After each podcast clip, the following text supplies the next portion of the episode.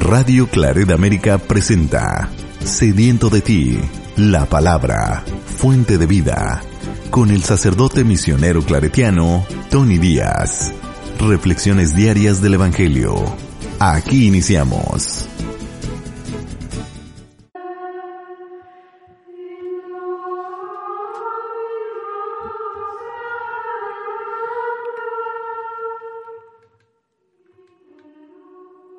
Bienvenidos hermanos a nuestras reflexiones bíblicas de las lecturas del día. Hoy es viernes después del miércoles de ceniza, viernes después del miércoles de ceniza. La primera lectura de hoy viene del profeta Isaías capítulo 58 versículos 1 al 9. Esto dice el Señor. Clama a voz en cuello y que nadie te detenga Alza la voz como trompeta, denuncia a mi pueblo sus delitos, a la casa de Jacob sus pecados. Me buscan día a día y quieren conocer mi voluntad, como si fuera un pueblo que practicara la justicia y respetara los juicios de Dios. Me piden sentencias justas y anhelan tener cerca a Dios. Me dicen todos los días, ¿para qué ayunamos si tú no nos ves? ¿Para qué nos mortificamos si no te das por enterado? Es que el día en que ustedes ayunan, encuentran la forma de hacer negocio y oprimen a sus trabajadores. Es que ayunan, sí, para luego reñir y disputar, para dar puñetazos sin piedad. Ese no es un ayuno que haga oír en el cielo la voz de ustedes. ¿Acaso ¿Es este el ayuno que me agrada? ¿Es esta la mortificación que yo acepto del hombre? ¿Encorvar la cabeza como un junco y acostarse sobre saco y ceniza? ¿A esto llaman ayuno y día agradable del Señor? El ayuno que yo quiero de ti es este, dice el Señor, que rompas las cadenas injustas y levantes los yugos opresores que liberes a los oprimidos y rompas todos los yugos, que compartas tu pan con el hambriento y abras tu casa al pobre sin techo, que vistas al desnudo y no des la espalda a tu propio hermano. Entonces seguirá tu luz, surgirá tu luz como la aurora, y cicatrizarán deprisa tus heridas te abrirá camino la justicia, y la gloria del Señor cerrará tu marcha. Entonces, clamarás al Señor y Él te responderá. Lo llamarás y Él te dirá, aquí estoy. Palabra de Dios. El salmo responsorial es el salmo 50 y el responsorio es, a un corazón contrito, Señor, no lo desprecias. A un corazón contrito, Señor, no lo desprecias. Por tu inmensa compasión y misericordia, Señor, apiádate de mí y olvida mis ofensas. Lávame bien de todos mis delitos y purifícame de mis pecados. Puesto que reconozco mis culpas, tengo siempre presentes mis pecados. Contra ti solo pequé, Señor, haciendo lo que a tus ojos era malo. Tú, Señor, no te complaces en los sacrificios, y si te ofreciera un holocausto no te agradaría. Un corazón contrito te presento, y a un corazón contrito tú nunca lo desprecias. Un corazón contrito, Señor, no lo desprecias. El Evangelio de hoy viene de Mateos capítulo 9, versículos 14 al 15. En aquel tiempo los discípulos de Juan fueron a ver a Jesús y le preguntaron, ¿Por qué tus discípulos no ayunan mientras nosotros y los fariseos sí ayunamos? Jesús les respondió, ¿Cómo pueden llevar luto los amigos del esposo mientras él está con ellos. Pero ya vendrán días en que les quitarán al esposo y entonces sí ayunarán. Palabra del Señor. Muy bien, demos comienzo a nuestra reflexión de las lecturas de hoy. Hoy en la primera lectura se nos presenta el verdadero sentido no solamente del ayuno, sino también de la religión. Hay una tendencia en el ser humano de querer reducir la religión simplemente a ritos, a devociones, a cosas externas que no conectan con nuestra vida o que no expresan verdaderamente la vida a la cual somos llamados, ¿no? Este fue uno de los problemas que Jesús tenía con los fariseos de su tiempo. Los fariseos no eran los peores de entre la comunidad judía en el tiempo de Jesús, eran los mejores, los que representaban mejor la tradición del, del pueblo de Israel.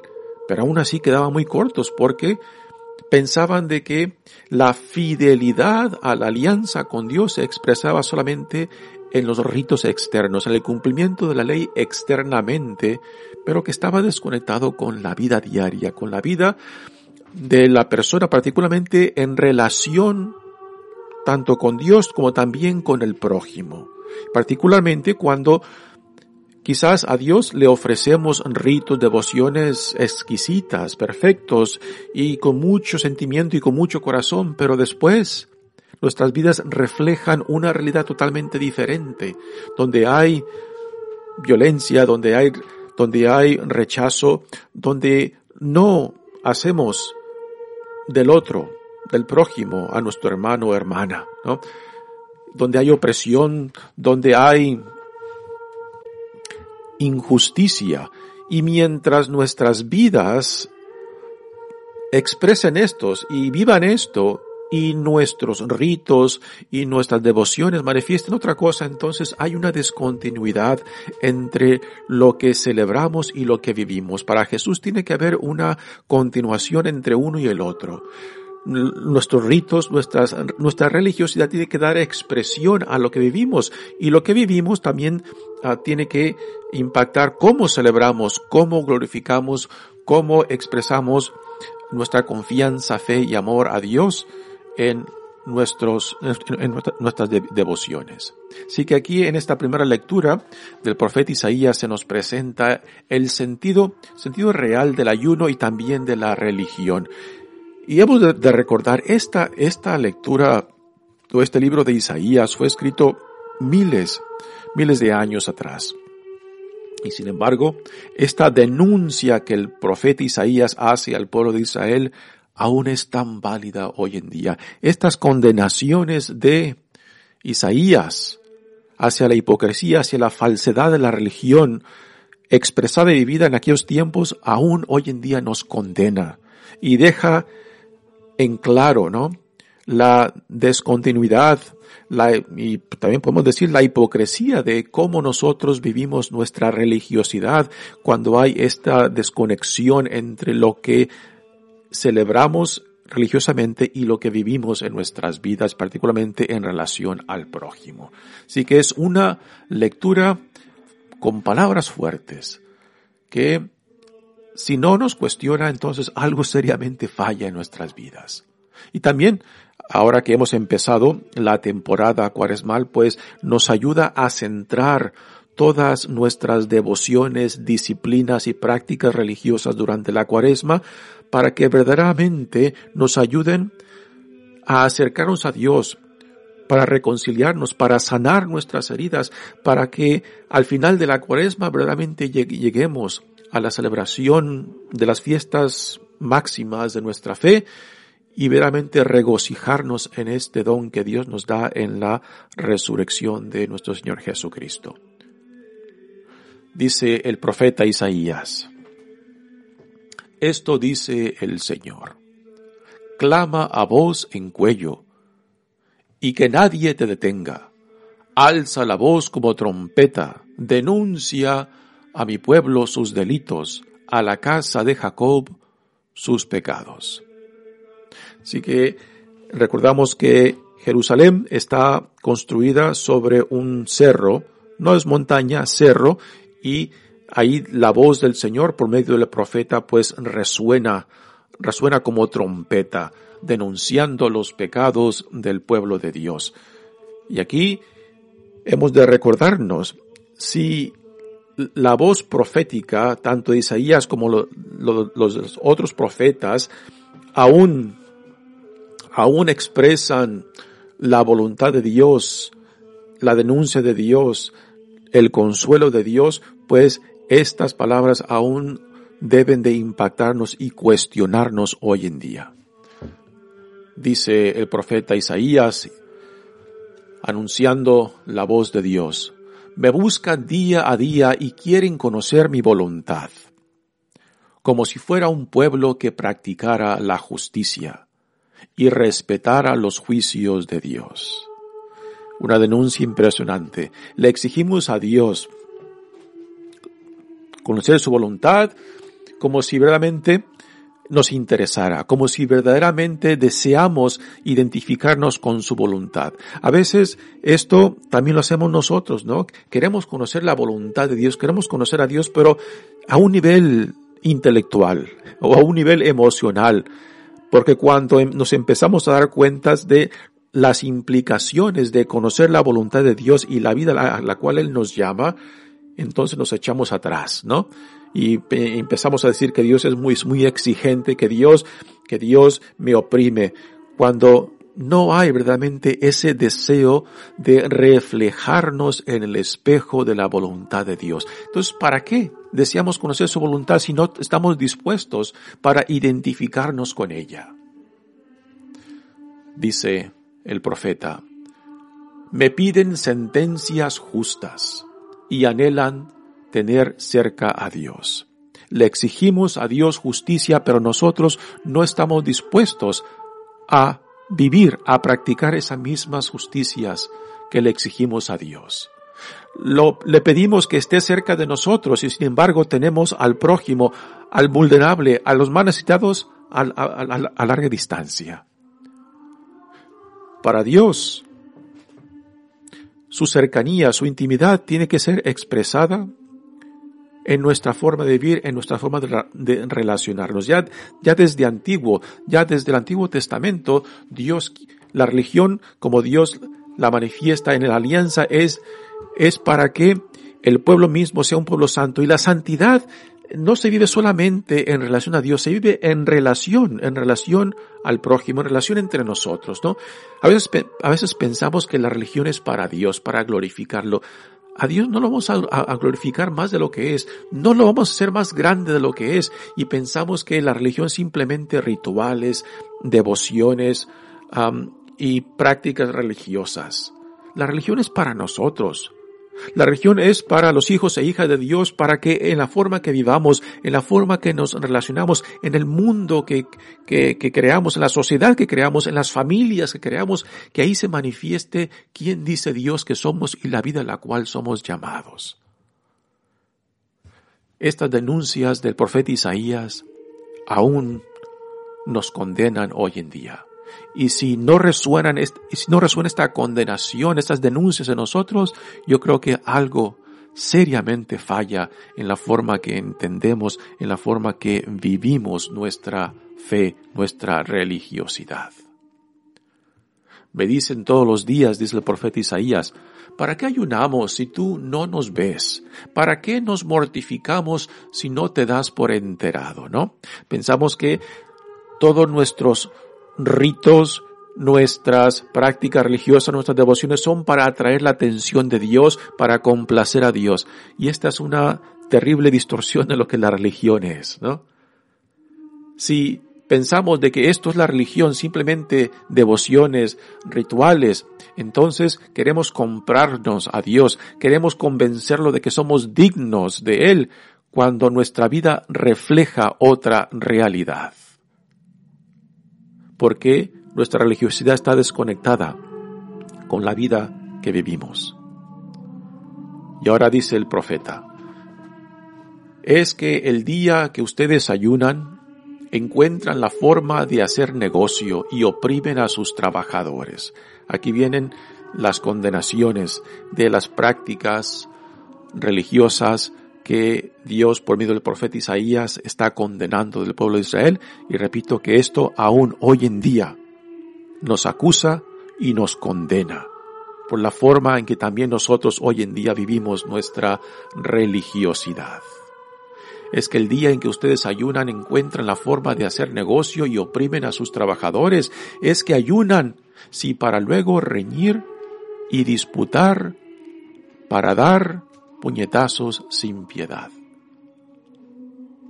Si nuestro ayuno, si nuestras prácticas religiosas no están expresando y manifestando lo que estamos viviendo, entonces hay una descontinuidad seria en nuestras vidas.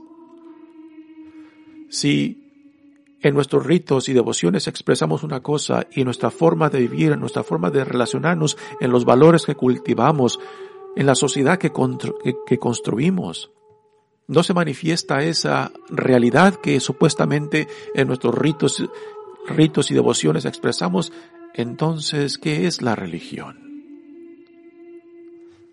Continúa el profeta Isaías.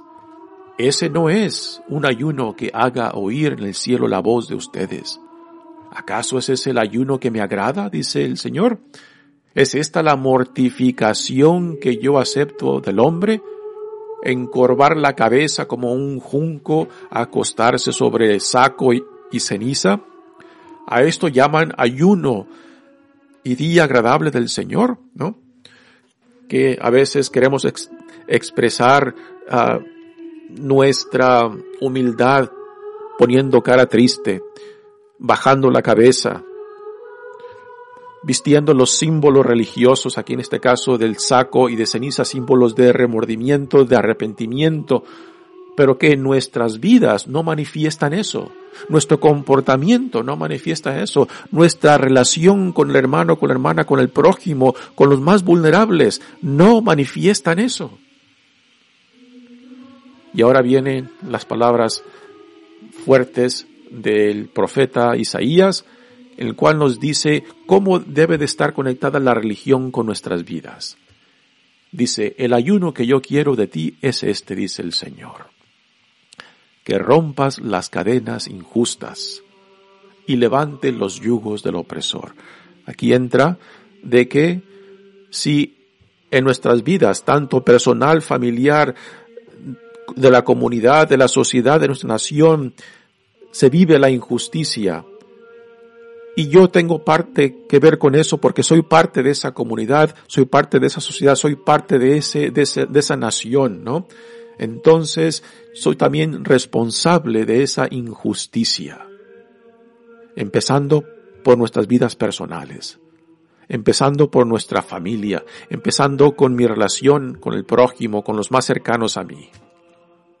Si yo me hago de la vista gorda la vista larga e ignoro la injusticia en la cual me rodea, en la cual vivo, y pretendo que no existe, entonces, ¿qué significado tiene la, la, religión con la vida que estoy viviendo? Continúa el profeta diciendo, que liberes a los oprimidos y rompas los yugos, ¿no? Que pongamos atención a aquellos más vulnerables entre nosotros, aquellos que están sufriendo, aquellos que están necesitados, ¿no? Aquí no se puede negar la conexión que el profeta Isaías hace entre el amor a Dios y el amor al prójimo. No, no se puede, no se puede dividir esto y sin embargo constantemente queremos crear esta separación y hacer, hacer simplemente de el compromiso con el prójimo algo de caridad. No es una caridad lo que Dios espera con, eh, con estas palabras. Es una forma de vida. Y a veces reducimos, reducimos el atender las necesidades del prójimo, del vulnerable, del oprimido, como actos de caridad. No es esto lo que Dios espera. Es una forma de vida donde en nuestras vidas, tanto personal, familiar, comunitaria, social y también como ciudadano del país donde vivimos, de que nos esforcemos de que no existan esas realidades. Y tristemente a veces simplemente vemos ese tipo de actividad que aquí denuncia Dios y, al cual nos llama a poner en práctica como actos de caridad. Yo creo que esta es una distorsión, distorsión seria de lo que Dios desea de nosotros. Que compartas tu pan con el hambriento y abras tu casa al pobre sin techo. Repito, Dios no espera simplemente obras de caridad. Nos está pidiendo que tengamos los ojos abiertos, el corazón abierto, vidas abiertas a aquellos necesitados entre nosotros. Y no, y respondamos a ellos no simplemente como caridad, sino como responsabilidad de lo que significa ser parte de este pueblo de Dios, parte del reino de Dios, hijos e hijas amados de Dios, discípulos de Jesucristo. Que vistas al desnudo, y no des la espalda a tu propio hermano. Así que no hay forma de malinterpretar el sentido de la religión que Dios por medio del profeta Isaías aquí nos está dando, ¿no? El amor a Dios, la relación a Dios nos tiene que poner íntimamente en relación con el prójimo, particularmente aquellos más vulnerables, más necesitados, y no como acto de caridad, sino como forma de vida. ¿Es exigente esto? Definitivamente, es exigente. Y con esto no quiero decir de que, de que vamos a crear un mundo perfecto, de que vamos a resolver todos los problemas. No, quizás no. Pero no podemos negar de que, o pretender, no podemos pretender de que simplemente podemos ignorar esto porque pensamos de que es algo inalcanzable. Quizás será inalcanzable, pero por lo menos yo tengo que vivir con integridad. La vida a la cual Dios me llama por medio de esta alianza, por medio de Jesucristo. Lo triste es de que a veces ni siquiera nos esforzamos, porque pensamos que es un ideal inalcanzable. Quizás será inalcanzable para mí. Quizás el fin o el cumplimiento de este ideal nosotros no lo veremos, pero no siquiera, ni siquiera tratar, ni siquiera esforzarnos por eso. El caminar con Dios no es, no es ser perfecto en el sentido de que tenemos que llevar a la perfección lo que Dios, a lo que Dios nos llama.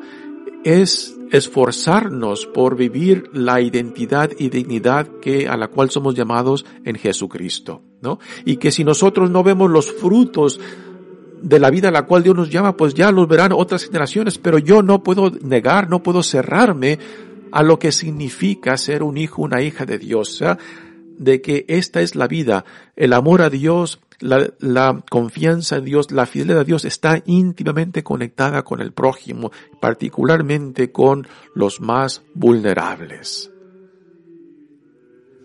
La tentación constante de reducir la religión simplemente a lo religioso, a lo espiritual y desconectarlo del resto de nuestras vidas, de la relación con el prójimo, es algo, es una tentación que constantemente eh, tenemos. Por esto, esta profecía del profeta Isaías que fue escrita miles de años atrás, aún hoy en día nos denuncia nos condena, porque aún hoy en día, hoy en día, creamos esta división entre el amor a Dios y el amor al prójimo. Creamos esta división en la cual espiritualizamos la religión y la desconectamos con la vida diaria nuestra, con la relación con el prójimo.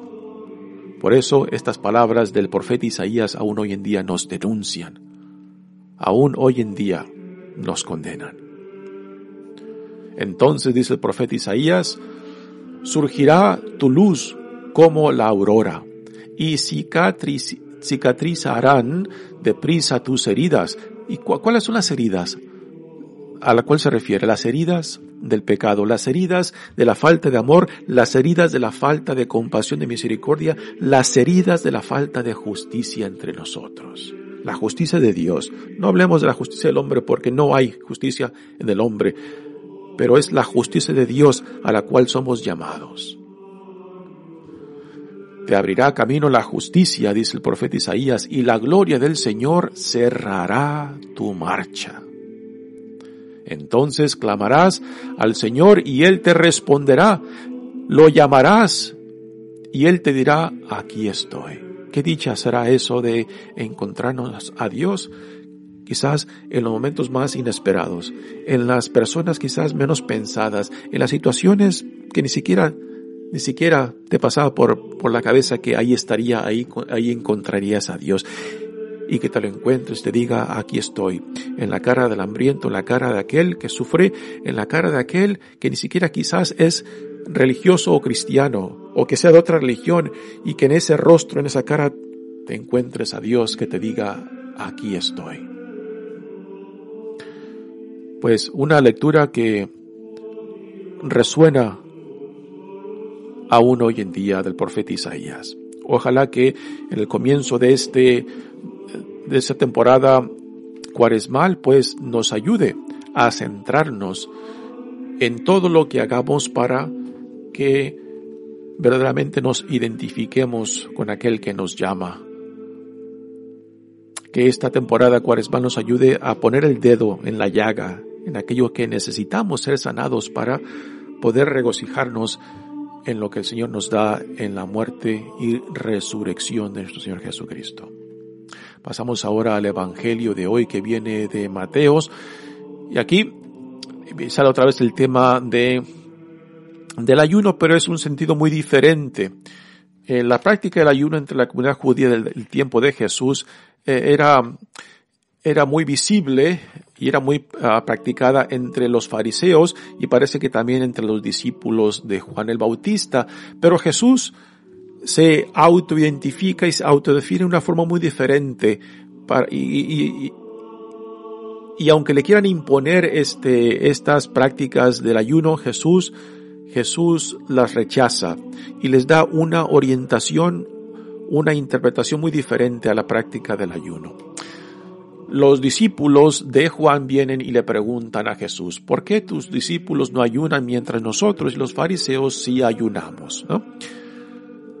Jesús les responde, ¿cómo pueden, ¿cómo pueden llevar luto los amigos del esposo mientras él está con ellos? El ayuno en el Antiguo Testamento era visto como luto, luto por las ofensas, luto por los pecados, luto y remordimiento cuando uno reconoce que ha pecado contra Dios y contra el prójimo y contra uno mismo, ¿no? Así que el ayuno era una expresión de eso. Juan, a sus discípulos, quizás ah, les, les compartía la práctica del ayuno porque como preparación para recibir el reino de Dios. Ese fue el anuncio de Juan.